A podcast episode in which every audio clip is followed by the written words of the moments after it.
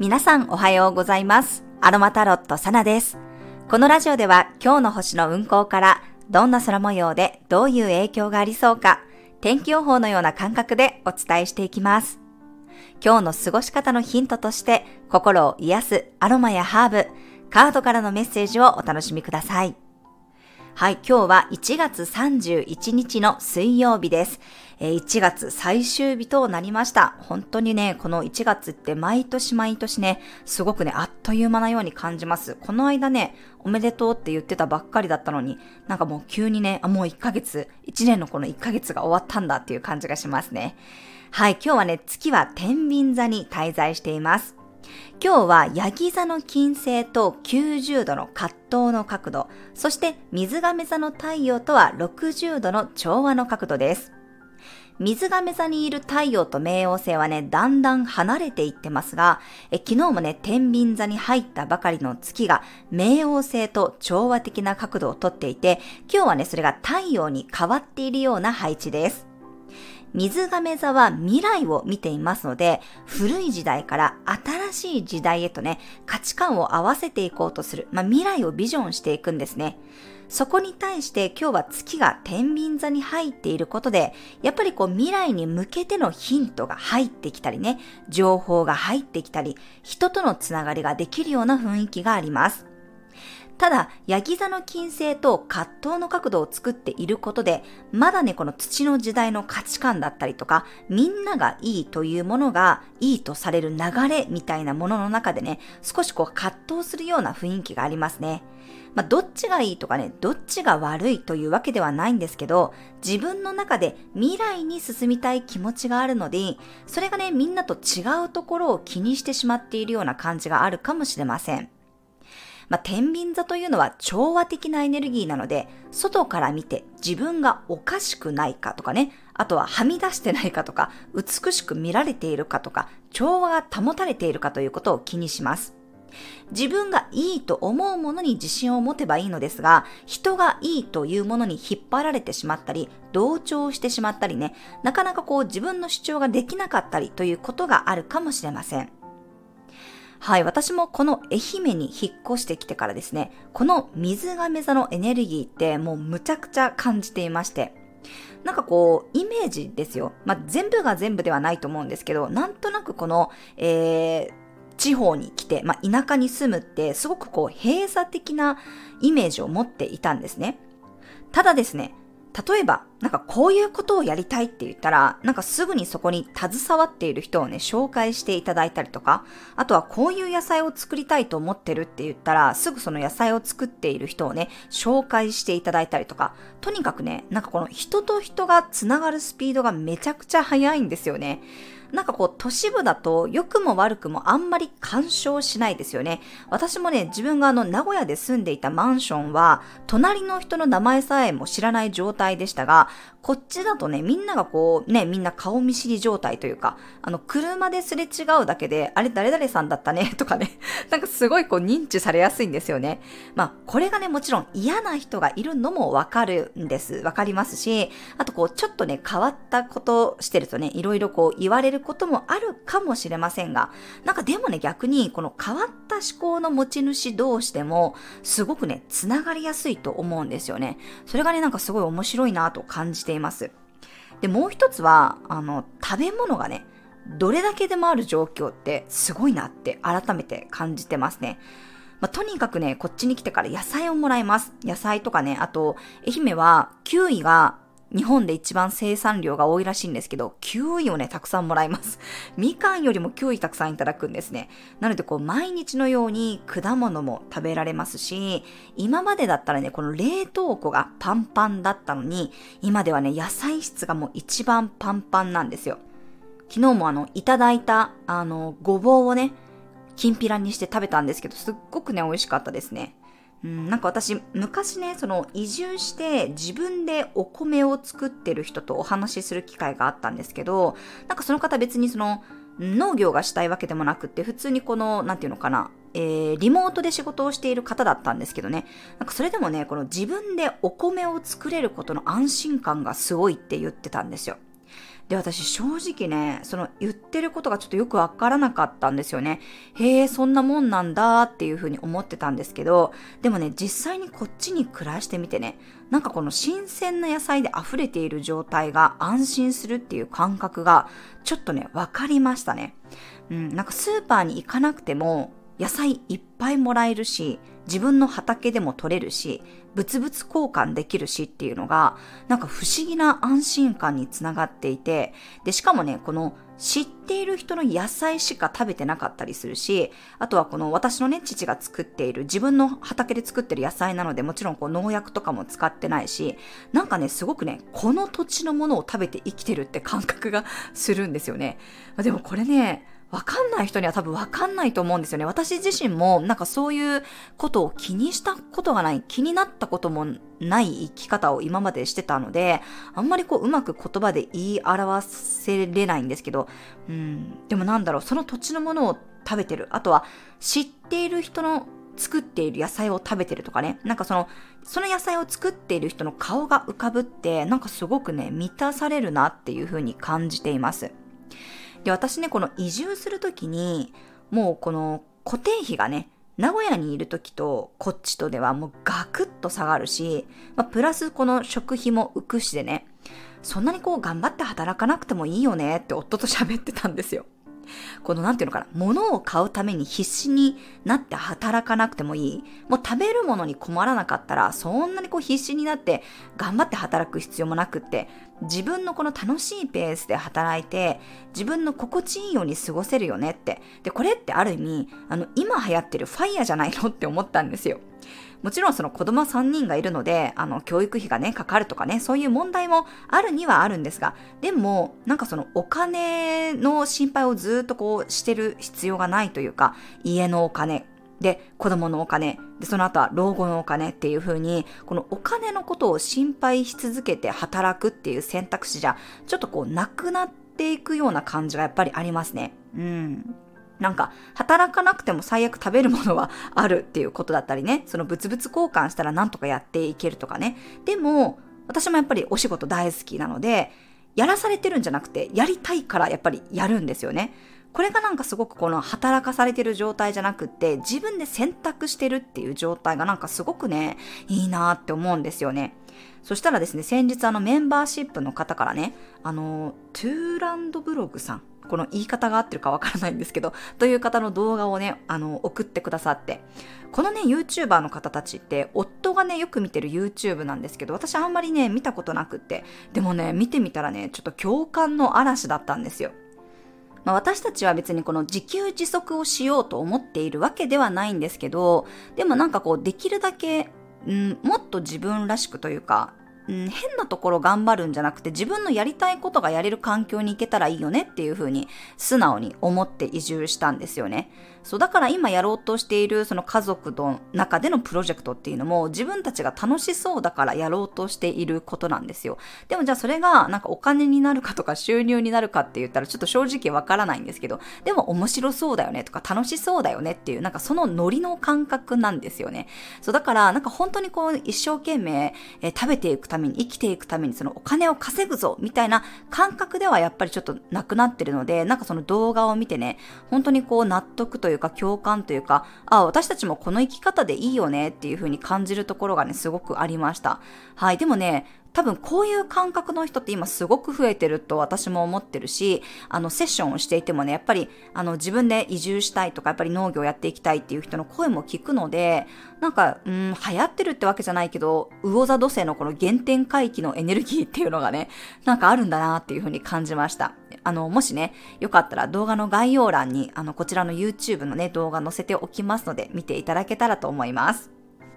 でね、多分、あの、私もね、周りから見ると子供3人もいて、なんかすっごいこう、努力して頑張って毎日こう配信とかしてますよねって、あの、思われてるかもしれないんですけど、正直やっぱり夢中になってて楽しいことだからできるんですよね。で、この今私が移住したっていうのもやっぱり楽しいの延長でしかないんですよ。だけど、まあ、みんながみんなもちろんね、この価値観を分かっていただけるっていうふうには思わないですし、うん、なんかこう面白そうだから移住してみたってなんかちょっとふざけてるのかなって誰かに怒られそうな雰囲気もありますがでもね私たちの夫婦私たち夫婦って結構そんな感じなんですよね。だけど名古屋に行くとねやっぱりこうみんなきらびやかな格好をしてたりとかあと流行りのものをね、えー、求めてみんなが並んでたりとかで、ついついやっぱりみんなとこう同じことをしたくなっちゃうような環境がありますよね。まあ、もちろんその推しがいるからね、都会にいるっていう理由もあったり、ね、刺激があるから都会にいるっていうね、いろんな理由があると思うんですよ。で、みんながみんなね、田舎の、田舎への移住が合うわけじゃないですしね。だけど、なんかいつもお伝えしているように、これからの時代ね、その自由度が増していくんですよ。だとしたら、あなたは何を選ぶのか？で、なんでそれを選んでるの？っていうところが大事なんですよね。だから、その自分が見ている未来で、そこに対するメッセージっていうのが今日は届きそうなんですけど、そこに対してやっぱりちょっと見栄を張ってしまったりとかね、うん、周りを気にしてしまうっていうところが今日はね、なんかこう見え隠れするんじゃないかなと思いました。そういうところにこの葛藤する要素があるような感じがするんですよね。だけど、やっぱり今この太陽冥王星が水亀座に入ってる時っていうのは、少しでもやっぱりその自分の理想の未来をビジョンするっていうことをね、やっていただいて、そしてそれを少しでも人に話しててみる、伝えてみるっていうことをするとね、意外になんか、あ、こういうやり方があるよとか、こうしてみたらっていうことが、本当にこう、今まで以上のスピード感で、自分のもとにやってくる可能性がね、あるんじゃないかなと思います。私はこのエネルギー本当に感じてて、だから夫にもね、やりたいことがあったら、あの、みんなに言ってごらんって言ってるんですよ。私も言うようにしてるし、夫自身も出会った人にこういうのをやっていきたいと思ってます。とか、こういうのやりたいんです。とか、こういうの作りたいんです。っていうと、本当にね、すごい速さで、人と人がこう繋がっていく、そしてこう情報が回っていく、この速さをね、本当に体感していますので、ぜひね、この水亀座に太陽があるうちにね、ちょっとでもこの未来に対してピンを刺して、そして、まあ、この、こういう風に月がね、風の星座に入ってきた時には、その情報を取りに行くっていうことをね、していただくと、やっぱり少しずつでもね、うん、自分のこの未来の可能性が広がっていくんじゃないかなと思いました。はい、ちょっとね、長くなってしまいましたが、え今日はゼラニウムやカルダモンのアロマが自分を軸にしながらも他者とのバランスを上手にとってくれるでしょう。ローズやね、フルーツフレーバーのハーブティーも今日はおすすめです。はい、では1月31日のカードからのメッセージをもらっていきます。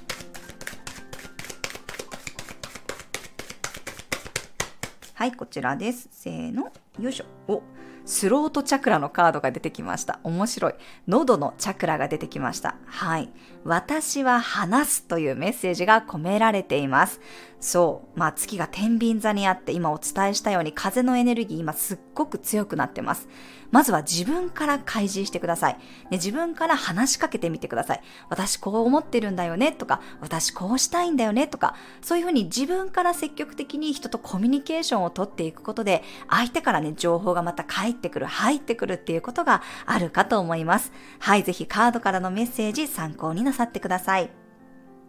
ではですね、今日のトークテーマに入っていきます。今日のトークテーマは、プレゼントの金額ということなんですが、えー、私自身はね、あんまりこの金額は気にせずに、あげたいものをあげることの方が多いです。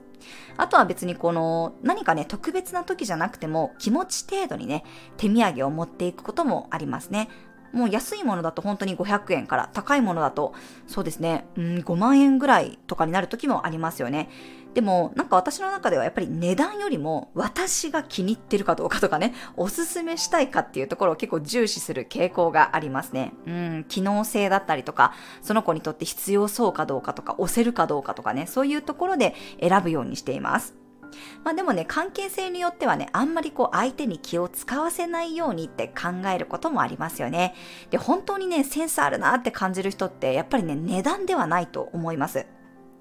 で、もう一つ、なんか私がすごくいいなって思ってるのは、そのプレゼント預金をするっていうか、そのギフト用の貯金を別でしておくのって、なんかね、この急なお祝い事があった時に、うーん、ざわざわしないっていうかね、余裕を持ってこの出せるっていうのがあるんじゃないかなと思うので、これすごくおすすめですね。ただですね、私がね、一番ね、これいいなって思ったのは、アメリカのね、結婚式でした。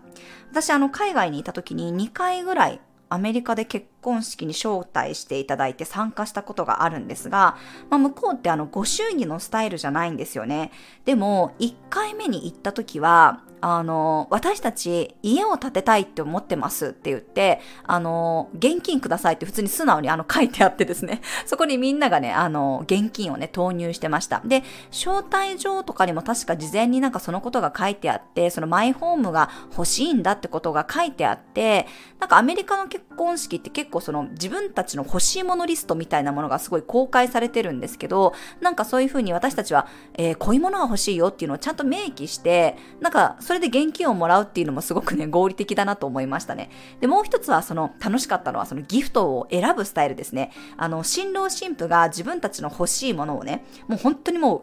くだらないというか、めちゃくちゃ、え、これって思うものから、すごいあの、家電とかね、ちょっとこの高級なものまで何でもこの欲しいものリストに入れてるんですよ。で、参加者は別に結婚式に参加しなくてもいいんですけど、その中から新郎新婦が欲しいって言ってるものなの中から自分で買える金額のものを選んで送ってあげるっていうスタイルがもう超合理的でいいなって思いました。私もこのスタイルめっちゃいいって思いましたね。なんかやっぱり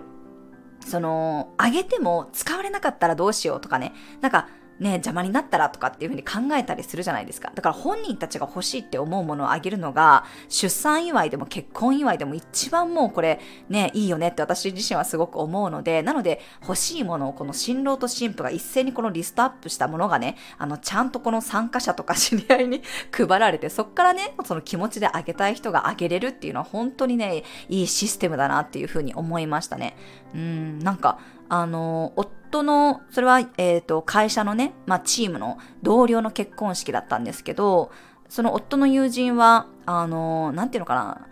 うん、科学者なんですけど、ちょっと、だから結婚式もね、お花の花瓶がフラスコだったりとか、なんか結構マニアックだったんですけど、なんか欲しがってるものもすっごくマニアックで、え、これ欲しいの？っていう風に、その二人の個性とかね、二人の趣味っていうのがもろバレなんですよ。それがね、すっごく面白かったですね。なんかとてもユニークで、でもなんか合理的でいいなと思いました。まあ、ただ夫は、まあ、その、えー、彼にはね、日本のこのご祝儀っていうのも包んであげたいって言って、あえてその日本のご祝儀袋ごってごてのやつにね、あのドルを挟んでね、えあげるっていうこともしていました。まあでも私は結構ね、そのスタイルがね、本当にいいなっていうふうに感じていますね。はい、プレゼントのセンスいろいろあるかと思いますが、金額ざ、金額ではないんじゃないかなと思っております。はい、以上が今日のトークテーマでした。では最後に12星座別の運勢をお伝えしていきます。お羊座さん、人との会話が増える日、いろんな人と関わるほどに楽しい話が舞い込んできそうです。お牛座さん、毎日のルーティンに新しい風が入り込みそうな日、ちょっと新しいやり方を取り入れてみると快適さがアップしそうです。双子座さん、とてもキラキラした楽しい日、自分のやりたいことをぐんぐん進めることができそうです。蟹座さん、安心感が大事になる日、いつもの顔ぶれや居場所の方が自分のポテンシャルを発揮できるでしょ